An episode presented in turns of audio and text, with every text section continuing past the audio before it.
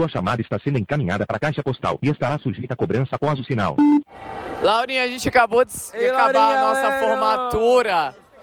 E eu queria mandar um beijo, porque eu nunca Laurinha, mandei eu um áudio pra amo. você. Fala alguma coisa interessante pra ela. que Quem tá falando falar, aqui, eu prometi não beijar nunca mais na minha vida. Você beijou muitas vezes. Pois Eu- é, Laurinha, beijo. CB.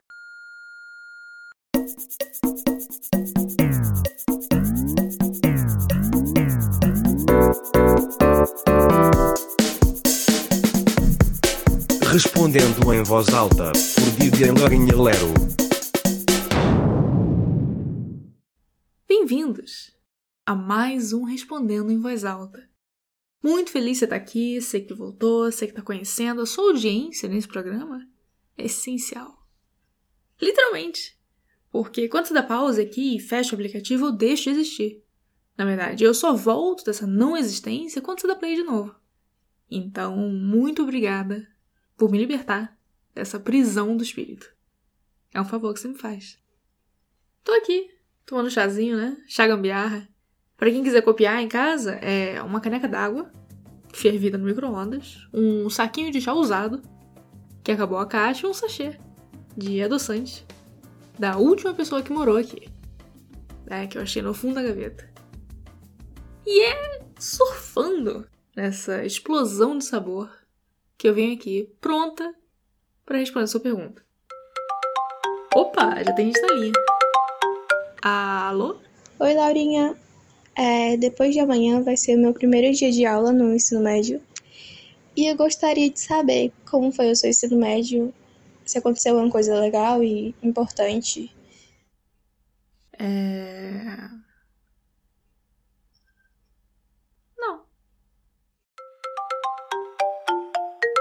Laurinha, eu já te mandei muitas perguntas, mas hoje eu vim aqui fazer uma denúncia. Estava eu agora ouvindo um podcast do Choque de Cultura, ambiente de música, e eu vi que você foi plagiada.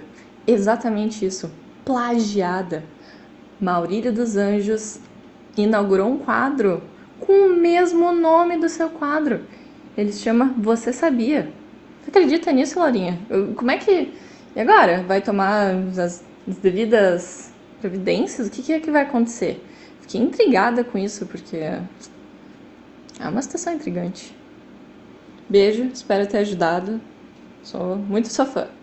Muito obrigada, Bárbara, por essa denúncia. Eu aprecio que você dê valor à letra da lei, né? Que você respeite o Estado de Direito. Eu acho que é inspirador ver isso no jovem. E eu acredito que você seja uma grande fã. Porque apenas um grande fã desse programa ia achar que eu sou dona da expressão você sabia. O que eu sou, no caso. Você sabia? Então, meus advogados já estão. É, na verdade, se tiver alguém aqui ouvindo que for advogado e quiser me dar um toque, dar uma ajuda pra gente falir o choque de cultura. Só chamar. Tendo dito isso, eu não gosto de X9, então vou ter que pedir pra você, Bárbara, parar de ouvir o programa também. Com todo respeito aí à categoria de X9 em geral. Oi Laurinha, tudo bom? É, eu tô te mandando esse áudio porque eu bebi bastante e tô bem louca e acho que você é a única pessoa que vai conseguir me entender. O que eu queria te dizer é, mano, eu amo meu marido, eu adoro transar com ele, mas meu, meu ex-professor, né? Porque hoje em dia ele não é mais meu professor. Ele é muito gato. E eu adoro dar pra ele também. Ele nem é tão bom, mas eu gosto de transar com ele. E ele sabe que quando eu curto as fotos dele, significa que eu tô querendo. E eu acabei de fazer isso porque eu tô bem louca. Tava voltando pra casa, né? E tô louca e mandei. Logo umas quatro curtidas nas fotos antigas. Então ele já sabe que essa semana tem. E queria só dizer isso, queria só fazer esse desabafo de como é difícil a vida de uma mulher que gostaria de ser livre pra poder dar pra quem quer. fora do compromisso do relacionamento monogâmico. E é isso aí. Um beijo, Laurinha. É. Difícil a vida da mulher que gostaria de ser livre. Difícil a vida do seu marido também, né? Que gostaria de não ser corno. Tudo muito difícil. Eu dizer uma coisa, você me pediu em outro áudio pra eu te criticar. Porque você é um lixo, nas suas palavras. Eu não usaria esse termo, eu diria que você tem um desvio de caráter, né? E longe de mim criticar isso em você, considerando que meu próprio caráter está constantemente desviando. Então vou botar essa situação num ângulo positivo, não sem algum trabalho, e elogiar o fato de você estar tá fazendo uma contribuição social aí ao precarizado profissional da educação, uma classe a qual eu pertenço. Né? Dando uma migalha de buceta aí pro seu ex-professor, que, como você mesma diz, nem é bom no que faz. Acho generoso sua parte, acho altruísta, e acho que o Brasil precisa, não de, talvez não de mais pessoas como você, mas de exatamente o número de pessoas como você que já existe. Acho que é essencial.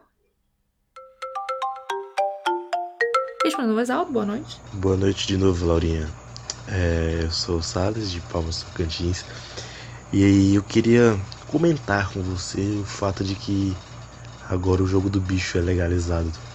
Jogo do bicho, cassinos e afins. E agora o brasileiro pode aproveitar de toda a sua má sorte para se tornar um fudido ainda maior, entendeu?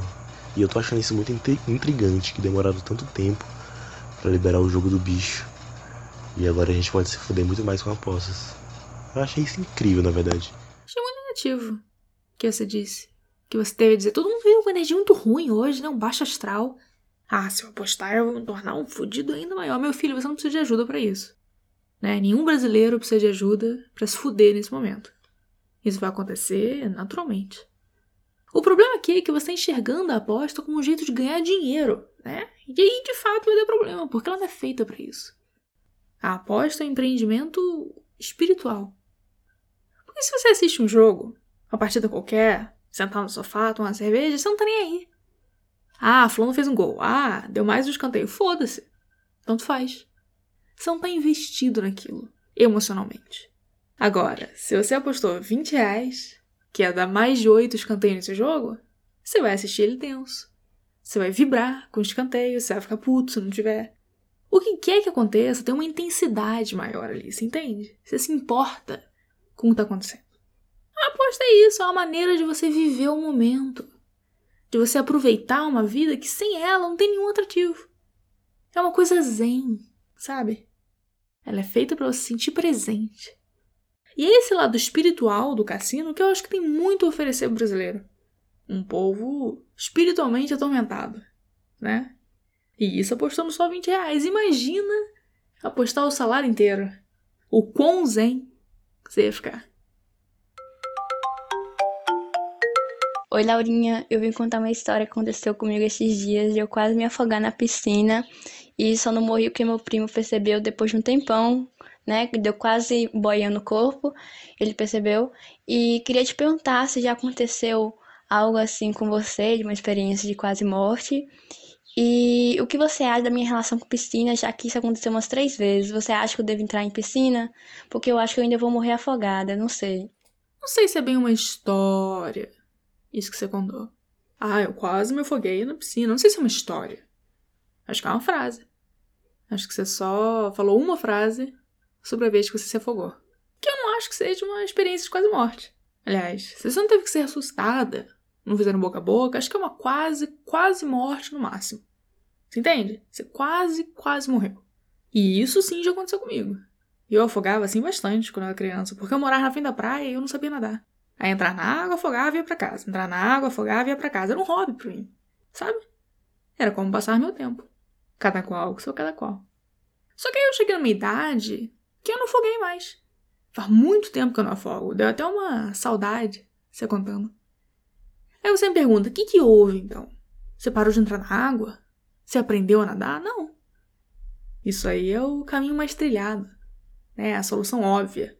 Se você quisesse fazer o óbvio, se você quisesse ser que nem todo mundo, você tinha ouvido literalmente todas as pessoas em volta da piscina aquele dia, que com certeza te falaram para nunca mais entrar na água. Isso aí, as pessoas, ó, elas querem te limitar. Elas têm medo de uma mulher forte que se recusa a aprender com seus erros. Então, minha dica para você é você passar pela mesma coisa que eu passei, que é você engordar entre 5 e 30 quilos no próximo ano, e a sua porcentagem de gordura corporal subir tanto que é fisicamente impossível você se afogar. Você entende? Existe essa fixação social, esse mito de que a magreza é saúde, mas o corpo magro, ele afunda que nem um saco de bosta, com todo respeito a todas as pessoas cujo corpo afunda que nem um saco de bosta. Se você engordar, né, se você renunciar a esse estilo de vida perigoso, que é a magreza, não dá para afogar nem se quiser. Pode entrar na água à vontade. Você está imune. Você vai ser a escolhida de Deus. Espero ter te ajudado e que você siga à risca exatamente o que eu te recomendei. Oi, Laurinha. Eu tava ouvindo o seu programa que você falou que achou estranho o idoso que tava tomando água no pote de que era um dia de palmito. E eu queria saber por que, que você achou estranho. Porque eu faço meio que a mesma coisa, mais ou menos. Eu trago whey pro trabalho e aí eu vou, eu encho no bebedouro com água, como se fosse uma coqueteleira. E eu acho muito bom, eu acho inclusive melhor do que uma coqueteleira, porque as coqueteleiras que eu conheço são de plásticos. E esse pote que era um pote de coisas aleatórias no passado era de vidro. E ainda se eu não tivesse usado ele como coqueteleira, ele estaria no lixo, então ele estaria poluindo a natureza. Será que você achou estranho porque o sistema capitalista quer que você compre uma coqueteleira ou uma garrafinha d'água, sendo que na verdade elas são só variações de potes diferentes? Obrigada, valeu. Beijo. Tá certo. Garrafa é pote. Garrafa é. É pote também. Te dizer uma coisa, eu paguei a língua com esse negócio de, de ficar implicando com a água dos outros. Se você não viu o episódio que ela tá falando, foi a vez que eu contei que eu vi um velho na rua tomando água num pote de palmito. Tirou um pote de palmito cheio d'água da mochila e tomou. Eu sinto que aquele momento jogou uma maldição em mim. Porque eu tô aqui na Europa, né? Vim passar um tempo aqui. E num primeiro momento, assim, tenho até vergonha de dizer, né? Eu fiquei deslumbrada. Fiquei deslumbrada. Achando tudo muito chique. Cheguei no hotel, tinha um sabonetinho líquido na, na pia do banheiro. Pensei, hum, que chique. Sabonetinho francês. Deixaram chocolate no travesseiro? Nossa! Chocolatinho francês. Tudo aqui é francês. Idiota. Mas parece que só porque era francês, na minha cabeça era melhor. Logo que eu saí do aeroporto, eu fiquei colada na janela do táxi procurando alguma coisa exótica. Uma cena francesa, né? Pra ver. Aí, tô olhando a janela, a primeira coisa que eu vejo na rua, um corsinha prata. Um Corsa. Ah, mas é um Corsinha francês. Vamos fazer o turista, vamos passar pelo Arco do Triunfo. Qual qual avenida que eu tenho que pegar? Ah, essa aqui, Avenida Kleber. Porra, Kleber? Verdade, tá aí. Eu nunca tinha notado como que Kleber é um nome sofisticado. Francês. Você vê como é que minha mente tá distorcendo a situação? Eu comecei a gostar do nome Kleber. Chegou nesse ponto.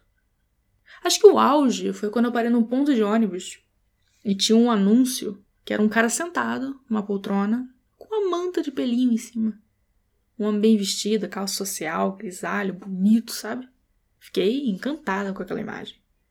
E aí eu fui ler o cartaz para ver que, que era o anúncio. Tava lá, crise hemorroider. Remédio hemorroida. E eu achando lindo, achando o máximo. Eu só me dei conta de que eu tinha rolado que nem um cachorro pra Europa, mostrar a barriguinha para eles, quando eu tomei um gole d'água. Foi na Suíça, na verdade, porque eu comprei. Meu voo de conexão era na Suíça, eu comprei uma garrafinha d'água no aeroporto, já pensando, vou, porra, eu vou arrasar aqui, hein? Aguinha suíça. Tomei uma bosta. Negócio horrível, amargo. Pô, azar, né? Água de aeroporto. Beleza, tomei. Cheguei no hotel, na França, no caso, tinha uma garrafinha d'água no frigobar. Peguei, tô com sede. Garrafa de vidro sustentável, né? Como o ouvinte frisou. Tomei um gole e não acreditei. Pior ainda. Pior. do que aquela que tinha sido a pior água que eu já tomei na vida. Parecia que você pegou um copo de água da torneira e pegou uma daquelas vitaminas C efervescentes, sabe? Dissolveu e deixou em cima da mesa por dois dias. Enfim, aí tive que pegar um trem de Paris para Alemanha, que eu não vou morar em Paris, que eu não sou milionária, né? Tô morando no leste europeu. Tem que passar de trem na Alemanha primeiro. A esse ponto eu tô, eu diria que umas 20 horas sem beber água. Sem me hidratar, sabe? Tô igual o Lucas na prova do líder agora. Teve uma hora que eu sentei no banheiro do trem e minha pressão baixou. Ela baixou de um jeito que eu senti um calafrio na hora. Eu comecei a ouvir som de floresta. Juro por Deus, juro pra você, som de pássaro, som de, de folha. Eu sentia que meu corpo tava numa floresta. Resultado, próxima estação desci, fui comprar uma garrafinha. Agora, eu não sei alemão. Meu alemão é só boa tarde, tchau, não sei falar alemão e água. Então, articulei todo o meu vocabulário para chegar no quiosque e falar boa tarde, não sei alemão, água. E a mulher me perguntou se eu queria uma média. Pensei, bom, não vou carregar um litro e meio de água no trem, né? Tá bom. Média tá bom. Aparentemente, uma garrafinha de água média na Alemanha quer dizer que ela tem uma quantidade média de gás. Daí na estação seguinte, fui em outro que eu acho que apontei no vidro uma que estava escrito clássica. E a clássica, o lance dela, isso eu descobri, é que ela tem mais gás ainda. E foi aí que eu me dei conta da resposta de uma coisa que eu sempre me perguntei. Sabe aquela garrafinha d'água da Nestlé? Que tem no mercado, que é horrível? Que ninguém compra? Eu sempre fiquei, cara, como é que pode eles venderam um negócio assim? Será que você acha que o brasileiro é otário? E agora eu me dei conta que não é isso, eles só não têm noção mesmo do que é aceitável, porque na Europa toda a água é assim. Juro por Deus, quando eu me dei conta que pelos próximos, sei lá, seis, sete meses eu não vou ter um gole d'água decente, foi um. Te falar que me deu uma perspectiva, viu? Sobre as coisas que a Europa faz. Ah, cuidado, não bebe água no México, não bebe água no Brasil. Claro que não. Tu vai abrir uma garrafinha de Minalba no Recife, tomar um gole e imediatamente voltar para casa e derrubar o governo. Sem condição. Enfim, tudo isso para dizer que é karma em cima de mim. Que eu fiz pouco daquele senhor tomando água no pote, agora eu tô seca para virar aquele pote dele. Não tem um dia que eu não penso naquele pote de palmito cheio d'água, quente, que o senhor tirou da mochila e penso, hum, ah, um potinho de água do Brasil agora, hein? Mas é isso, né? Aprendizado. Tudo certo. Tudo que eu aprendo é assim, às custas do meu bem-estar físico e mental. Opa! Tá na hora de bater o ponto. Chegou ao fim mais um episódio do Respondendo Voz Alta. Pontual, como sempre. Pediram para fazer um apelo, de vez em quando, para vocês seguirem o programa. Então, se você não segue o programa ainda, considere seguir. Seria. Seria Como sempre, você pode mandar sua questão, sua história, seu que quer que seja, pro nosso Telegram. O link é t.me barra ou só buscar Laurinha Lero no Telegram. Não busca só Laurinha, porque vai aparecer a filha do Bolsonaro. Outra coisa que eu queria falar. Acontece muito. Falou, música triste aqui.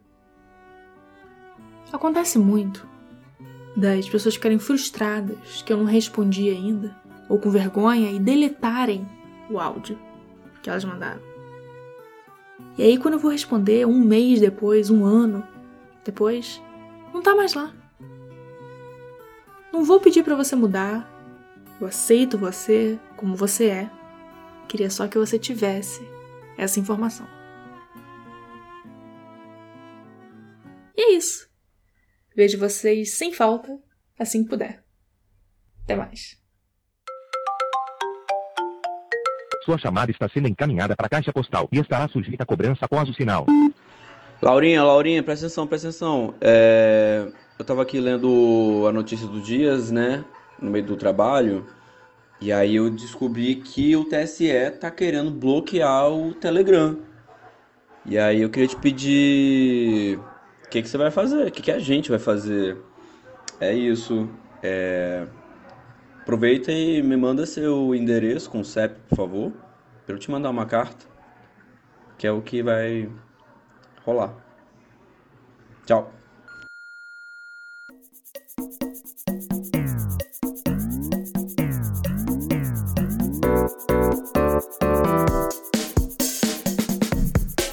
Respondendo em voz alta, por Didier Lorinha Lero.